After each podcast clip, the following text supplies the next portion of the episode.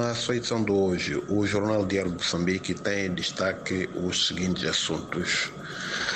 Uh, o Ministério da Saúde garante que os hospitais uh, no país funcionaram sem grandes perturbações durante o primeiro dia da greve dos médicos.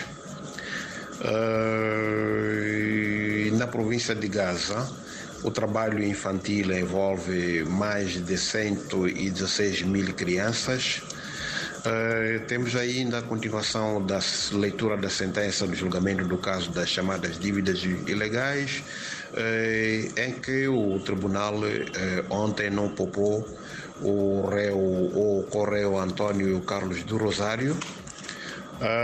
e também temos na cidade da Beira onde um casal e três elementos foram detidos na posse de 3 quilogramas de suruma, eh, proveniente, portanto, da, da antiga Suazilândia, ou seja, Eswatini. Uh, ainda a propósito da greve dos médicos, a associação desta classe Uh, profissional denuncia uh, aquilo que considera atos de intimidação aos seus uh, membros por estarem a aderir, portanto, a esta paralisação nacional. Um, também temos o assassinato em Tete de três trabalhadores de sexo através de estrangulamento e o uso de objetos contundentes.